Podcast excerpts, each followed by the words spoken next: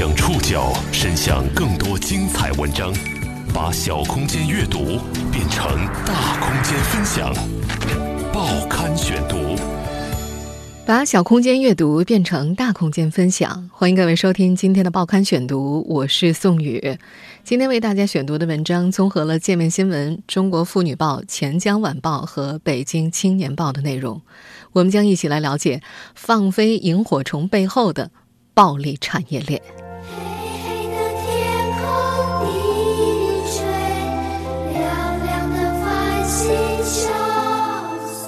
萤火虫展览放飞是不少城市流行的商业活动，然而这一美好浪漫之举却给萤火虫的生存带来巨大威胁。几十家在做全民皆兵。放飞即放死的萤火虫，在大量持续的捕捉下，已处于非常危险的境况。男孩子送女孩子嘛，这个情人节嘛，搞一个是吧？萤火虫玩玩嘛，几十个萤火虫。人类追求浪漫的背后，隐藏了一条怎样的暴力产业链？呼吁抵制活体萤火虫的商展和售卖行为有什么意义？报刊选读今天为您讲述放飞萤火虫背后的暴利产业链。五月到十月是贩卖萤火虫的旺季，不过今年濒危物种基金成员、萤火虫生态线联合发起人岳化心情却挺不错的，因为就在上月底，淘宝网把野生活体萤火虫纳入了禁售商品管理范畴。这让月华很兴奋，他似乎看到了萤火虫像过去那样在夜间漫天飞舞的希望。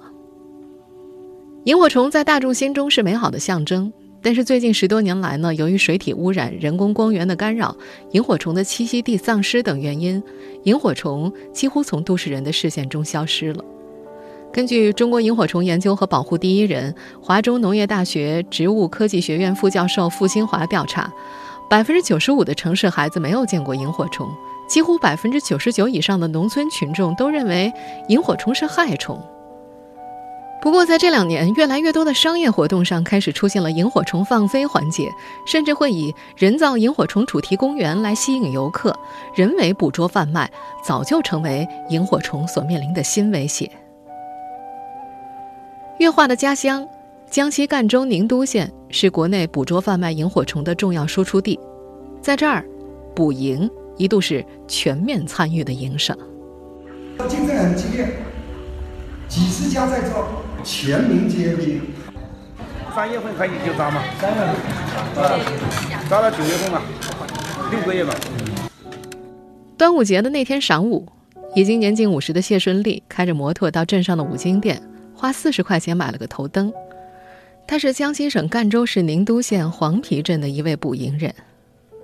这个镇子上的很多捕蝇人都会直接到这家五金店买头灯和捕捉萤火虫的网子，而老板呢，也常常会把他获知的捕虫人的信息告诉大家。淘宝网等电商平台关停出售活体萤火虫的网店之后，谢顺利已经很少接到虫头的电话了。那天，五金店的老板问谢顺利萤火虫的行情，他收好头灯，摇了摇头说。没订单，那你怎么买头灯啊？他无精打采的回答了两个字：备着。像当地大多数的捕蝇人一样，谢顺利捕萤火虫只是副业。二零零三年之后，他利用在广东务工赚来的钱，在村里盖了一幢两层小楼。年岁稍大之后，他不再外出务工了，回村种种水稻，还和人合伙养蜜蜂。他还加入了一个农村戏班子，十几个人表演采茶戏。这是一种发源于客家文化的古老戏曲，谢顺利在二十岁的时候便学会了。附近的庙会或者喜事，戏班都会去演出，演出一天的酬金能达到五千块，不过人均下来就不足三百了，这还赶不上一晚上捕萤火虫的收入。多的时候，一个捕蝇人一晚上可以捕捉上千只萤火虫，每只最低卖三毛钱的话，最少也可以卖出去三百块。谢顺利说。去年的时候，家住何树村的表兄成了虫头，没有演出，谢顺利便一块儿去捉萤火虫了。端午节那天，五金店的老板告诉谢顺利，昨天也有位购虫人来打听捕虫工具，可以联系一下他。电话沟通之后，两人决定见面谈一下，但是面谈之后，这个人并没有下单，这让谢顺利很失望。晚上闲来无事，他带着另外两个自称的购营人到距离黄陂镇几公里的稻田里查看萤火虫。田里一片漆黑，一点点绿色荧光在没有人打扰的时候会滑动出美丽的螺旋曲线。转向灯一闪一闪就是吸引萤火虫，是吧？转向灯打出来，它它会飞过来，飞过来照着吸。不过那个晚上，萤火虫的数量显然并不多。谢顺利打开头灯，闪烁的头灯上。蒙着一层红色的塑料袋儿，他双手在田边挥动着捕捉网，那是一种自制的小网口的捕蝇工具。他像表演采茶戏一样捕捉着萤火虫。有时候，谢顺利也想当个虫头，这样可以赚更多的钱。虫头是指当地开萤火虫收购点的人，他们是贩卖活体萤火虫的中间商。你一定在不少楼盘开盘、公园主题活动或某些以浪漫为名的婚礼上见过放飞萤火虫。市场对这种尾部能发光小虫的追捧，催生了一个活体萤火虫买卖产业。在萤火虫的主要栖息区，虫头应运而生，它们支撑起了一个巨大的萤火虫交易市场。报刊选读继续播出：放飞萤火虫背后的暴利产业链。对于萤火虫产业链。公益组织萤火虫生态线联合发起人岳化跟踪两年了。二零一五年之前，他很容易就可以找到宁都当地最早捕捉和贩卖萤火虫的虫头。在当地，这些虫头联系客户，然后给捕蝇人派活，并且收购捕回来的萤火虫。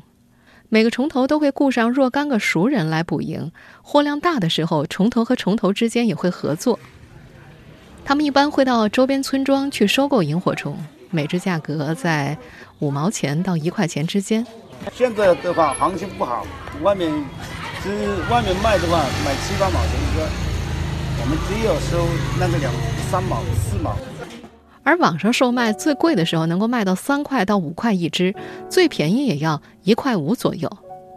如果购买者买的数量少。这些萤火虫会由快递或者城际班车送出，如果数量多的话，则会由虫头开车送走。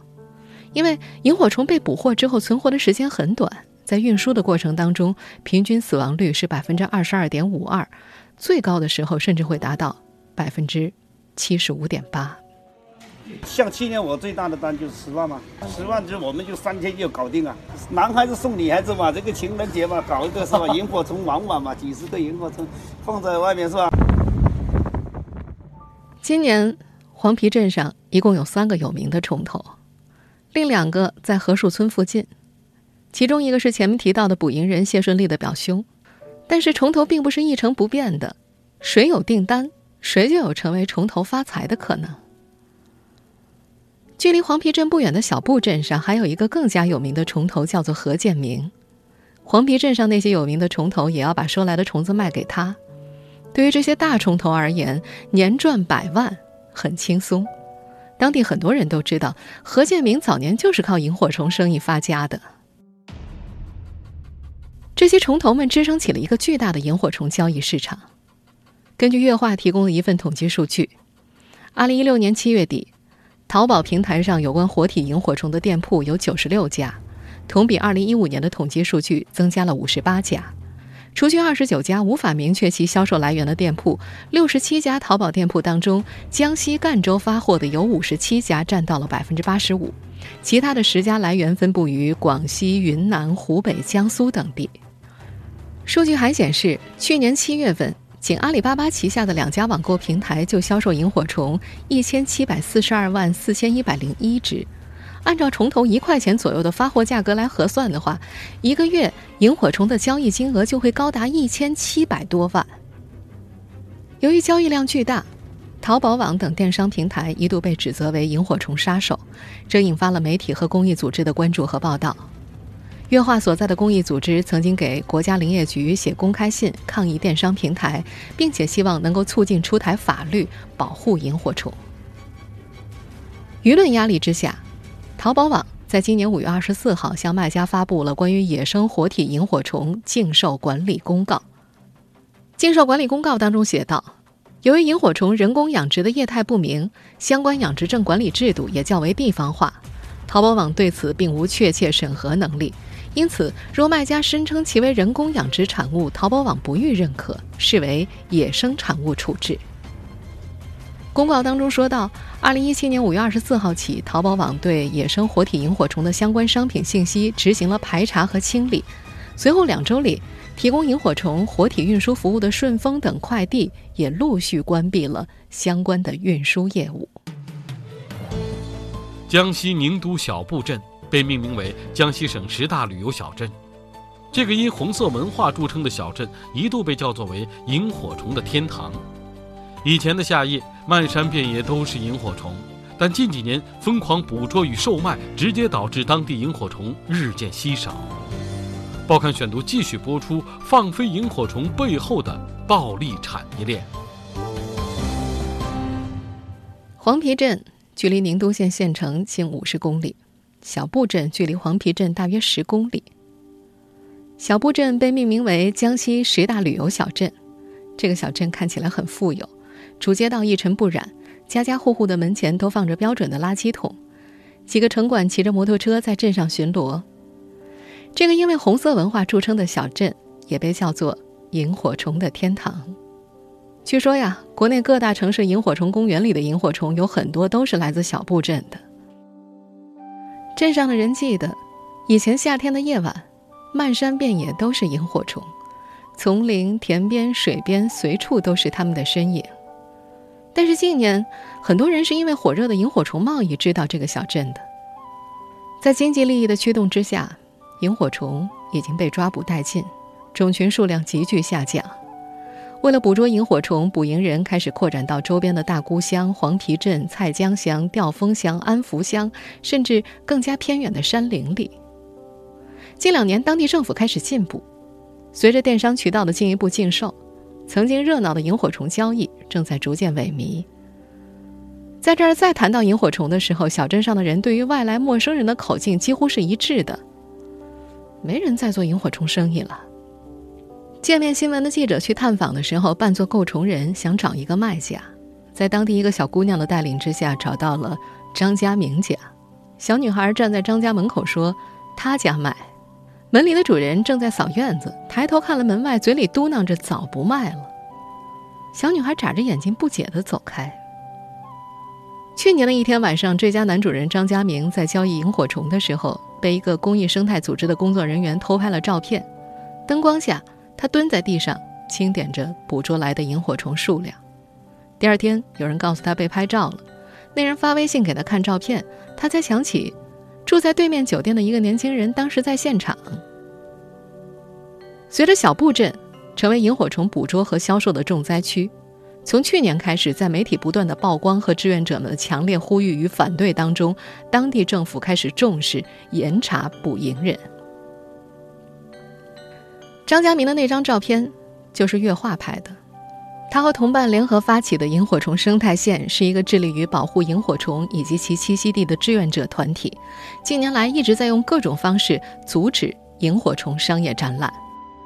根据他们的统计，2015年5月到10月，由主办方举办或计划举办的萤火虫放飞商业活动的城市就有65个。包括北京、深圳、石家庄、武汉、长沙、贵阳、西安、重庆、珠海、成都、大连等地，总计场次是七十二场。而根据主办方的广告措辞统计得出，两百九十八点七万只萤火虫被用于人为放飞。近几年，疯狂的萤火虫捕捉和售卖，直接导致了当地的萤火虫日渐稀少。今年的端午之夜，月画。在黄陂镇调研，当天晚上，他想在黄陂河畔跟踪一些捕蝇人，但是河边的萤火虫已经大量减少，已经很难看到捕蝇人了。一整个晚上，他仅在黄陂河畔发现了一只萤火虫。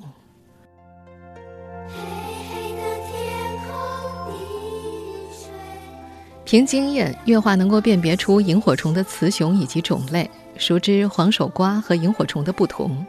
黄守瓜呢是一种长相酷似萤火虫的害虫，人们经常把两者混淆。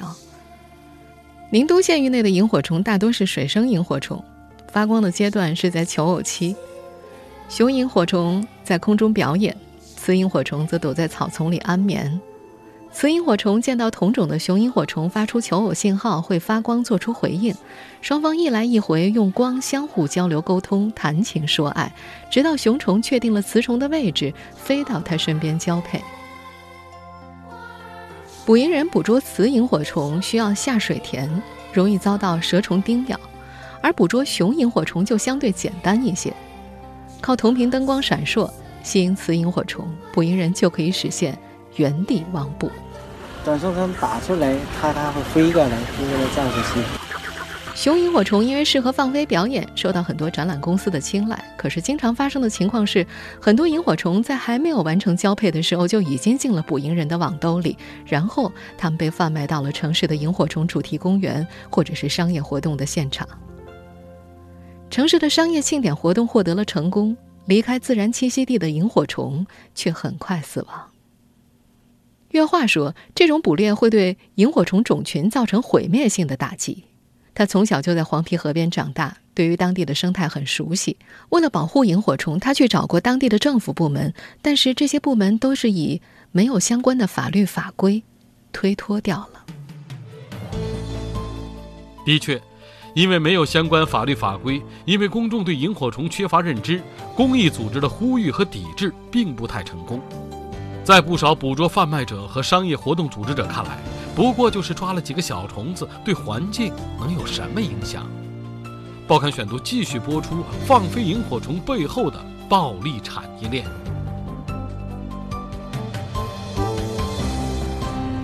公众对于萤火虫缺乏认识，也是这种会发光的小虫惨遭厄运的一个重要原因。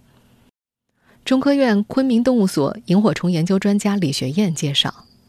萤火虫的一生要经历卵、幼虫、蛹和成虫四个阶段。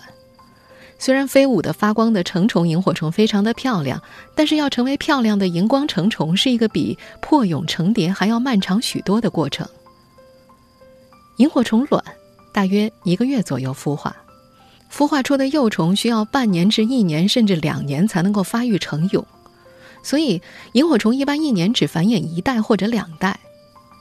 萤火虫的幼虫生活在水里、水边或者陆地上，以蜗牛、螺、多足虫、小软体动物为食。蛹通常就静静地躺在某处，等待时机成熟，蜕变为成虫。成虫是萤火虫一生当中最为绚烂的阶段。这个时期，它们通常不需要取食太多，偶有吸食露水和花粉、花蜜。每当夜幕降临的时候，便闪亮登场。不过，通常成虫。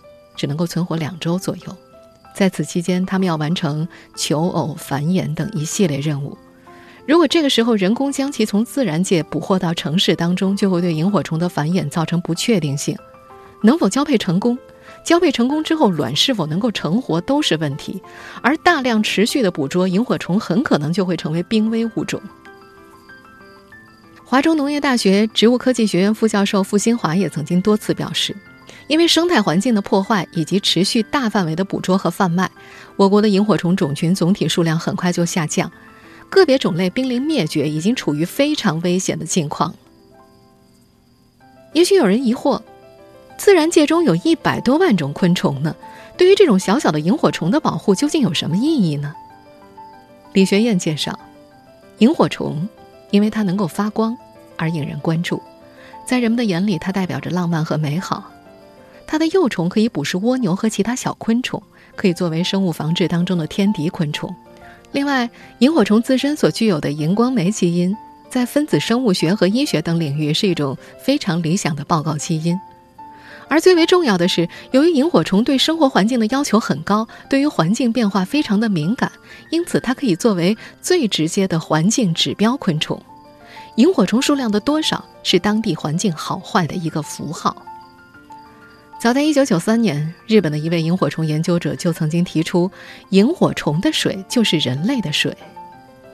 目前，日本以及我国台湾地区早已率先开展了保护萤火虫及其生存环境的研究、教育和推广活动，并且卓有成效。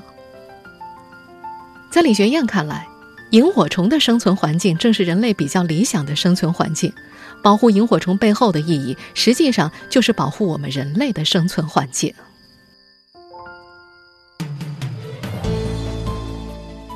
上月底，淘宝等电商已将野生活体萤火虫纳入禁售商品管理范围。这样的措施能否彻底斩断萤火虫交易的暴利产业链？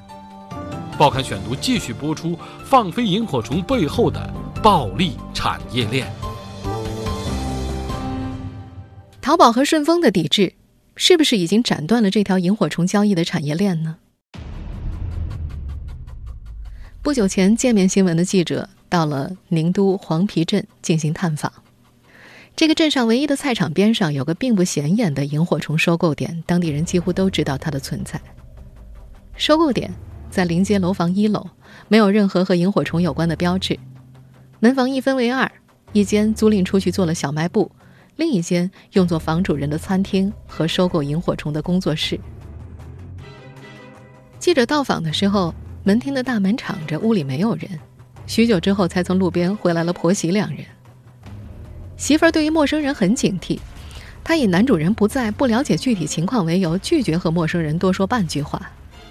一旁的婆婆说：“最近没有订单，来订单就收，没有就不收。”这位婆婆还说，他们是给小布镇的外甥收购萤火虫的，有需求的话可以直接联系他的外甥。他的外甥就是在当地赫赫有名的虫头何建明。最近，何建明正在遭遇一场麻烦。根据《北京青年报》的报道，相较于以往，今年网售萤火虫为避免舆论声讨，曾经自称萤火虫是养殖的，并且还表示持有养殖证。但是经过记者调查发现，当地的相关部门并没有审批过萤火虫养殖证。北京青年报的调查还发现，五月底江苏连云港曾经发布“萤火虫之约”的活动消息，计划放飞数万只萤火虫。在遭到志愿者质疑之后，主办方随即出示了一份虫源地供货商提供的动物检疫合格证明，以表示萤火虫是合法引进的。但是，北京报的记者注意到，证明上货主一栏的何姓商家就是此前北京报记者调查时自称有萤火虫养殖证的。梦之恋萤火虫老板，当地多位人士也证实，梦之恋萤火虫的老板就是何建明。当界面新闻的记者拨通何建明的电话，希望采访他的时候，电话号码显示是梦之恋萤火虫培育销售中心。他在电话当中说，自己的虫子都是养殖的，他从来没有收购过野生萤火虫。那么，养殖萤火虫现实吗？我们前面也说过了，萤火虫的幼虫阶段需要半年到一年时间，因此培育出一批萤火虫要花一年多的时间，非常的耗时。关心萤火虫的公益人士燕欣也介绍说，根据他们的调查，养殖萤火虫培育一只的成本至少在二十块钱，而商业活动一般需要几万只呢，这成本非常高。燕京的说法也得到了中科院昆明动物所萤火虫研究专家李学燕的证实。他表示，萤火虫的幼虫阶段不但时间长，而且要吃蜗牛等肉食，过程很繁琐，耗费人力，所以几块钱是不可能买到养殖的萤火虫的。也正因为如此，尽管淘宝网上的交易停了。但是，萤火虫保护公益组织的志愿者依然不能够安心，因为只要城市的商业活动还有需求，野生萤火虫依然不得安宁。